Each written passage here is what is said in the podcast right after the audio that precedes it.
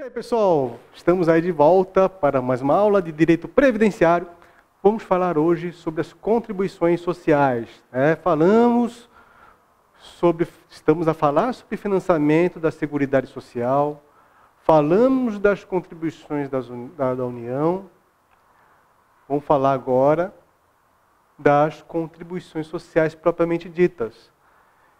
Nós já tecemos comentários com vocês sobre o artigo 195, tá lembrado? Legal. Então olha aqui. Vamos voltar para aquele nosso exemplo do nosso amiguinho empregado que ganha mil reais, né?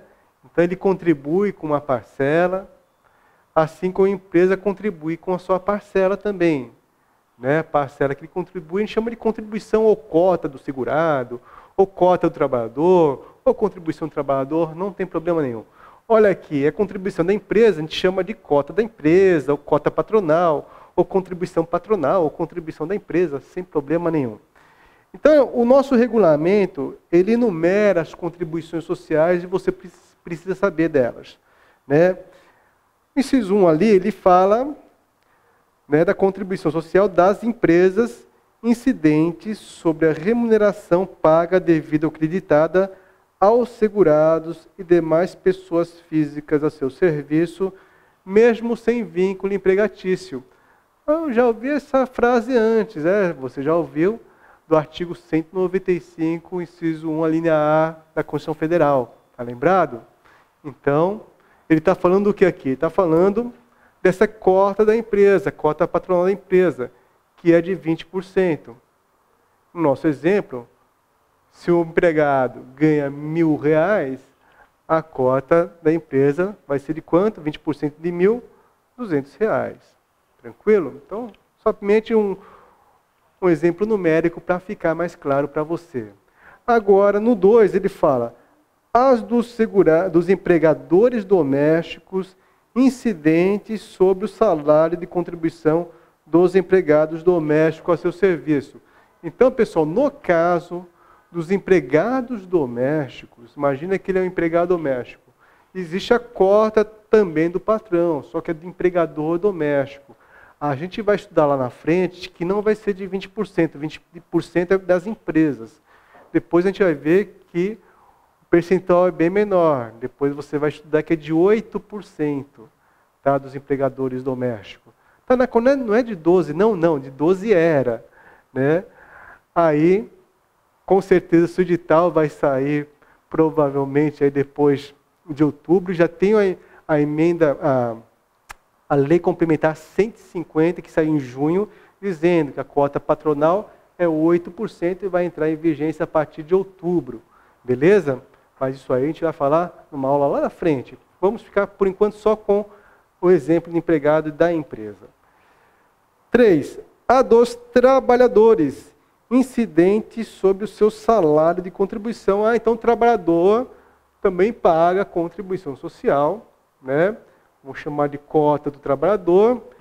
Quem ganha mil reais, desculpa, quem ganha mil reais recolhe, segundo a tabela que depois nós vamos estudar também, recolhe 8%, que no nosso exemplo vai dar 80 reais, tá?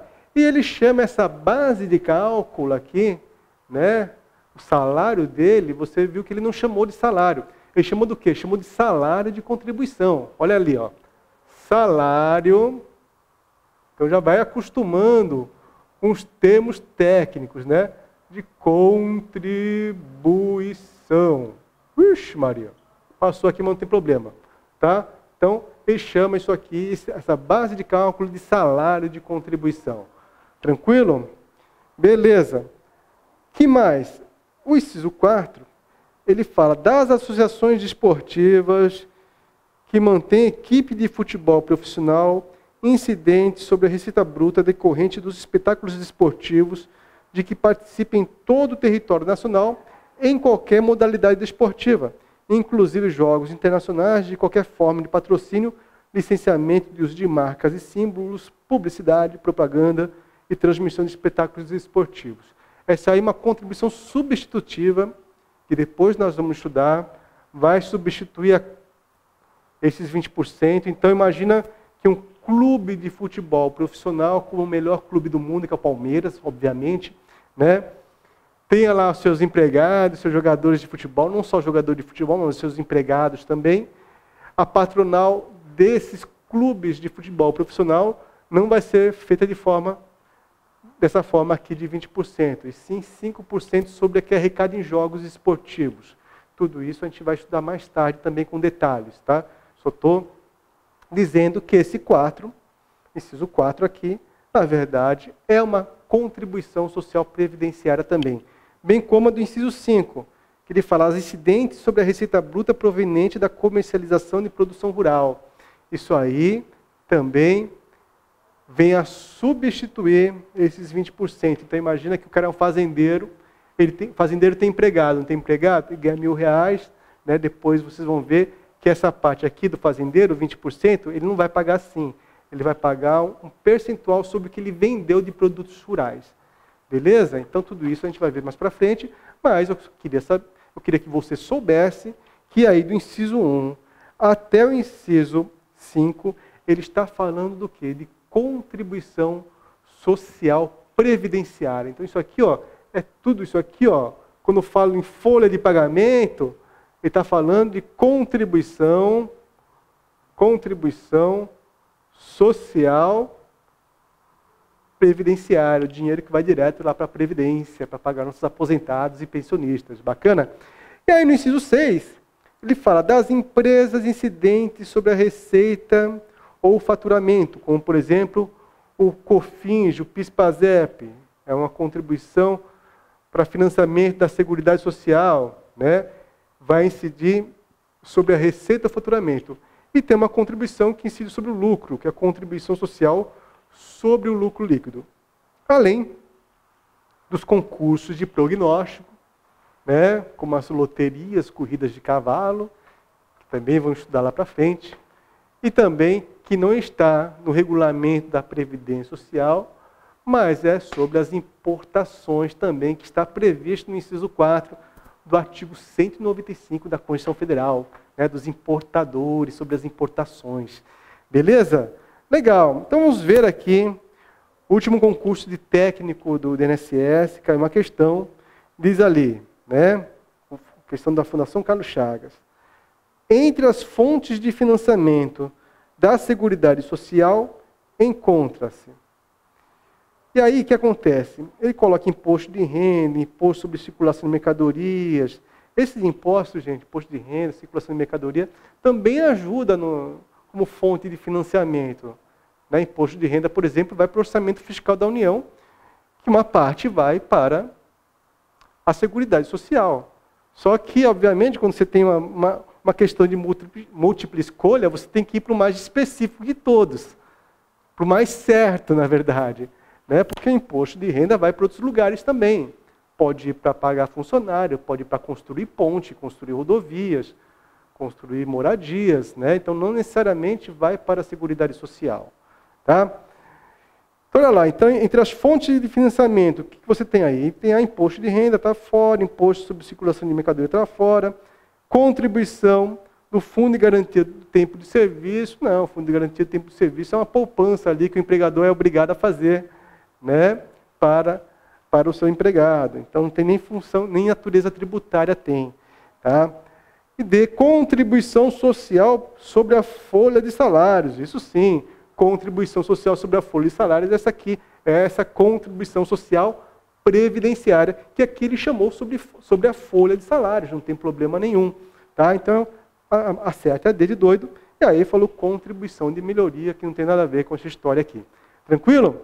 Agora eu vou falar sobre um assunto muito raro de, de cair, mas que caiu no concurso da Receita. Então, para quem está prestando concurso da Receita, fique esperto que eu vou falar aqui sobre a DRU, desvinculação das receitas da União. Né? Você já ouviu falar déficit da Previdência e tudo mais? Na verdade, na verdade, existe estudo feito até por associações sérias, como a Associação dos Auditores Fiscais da Receita Federal, que comprovam que a Seguridade Social não tem déficit.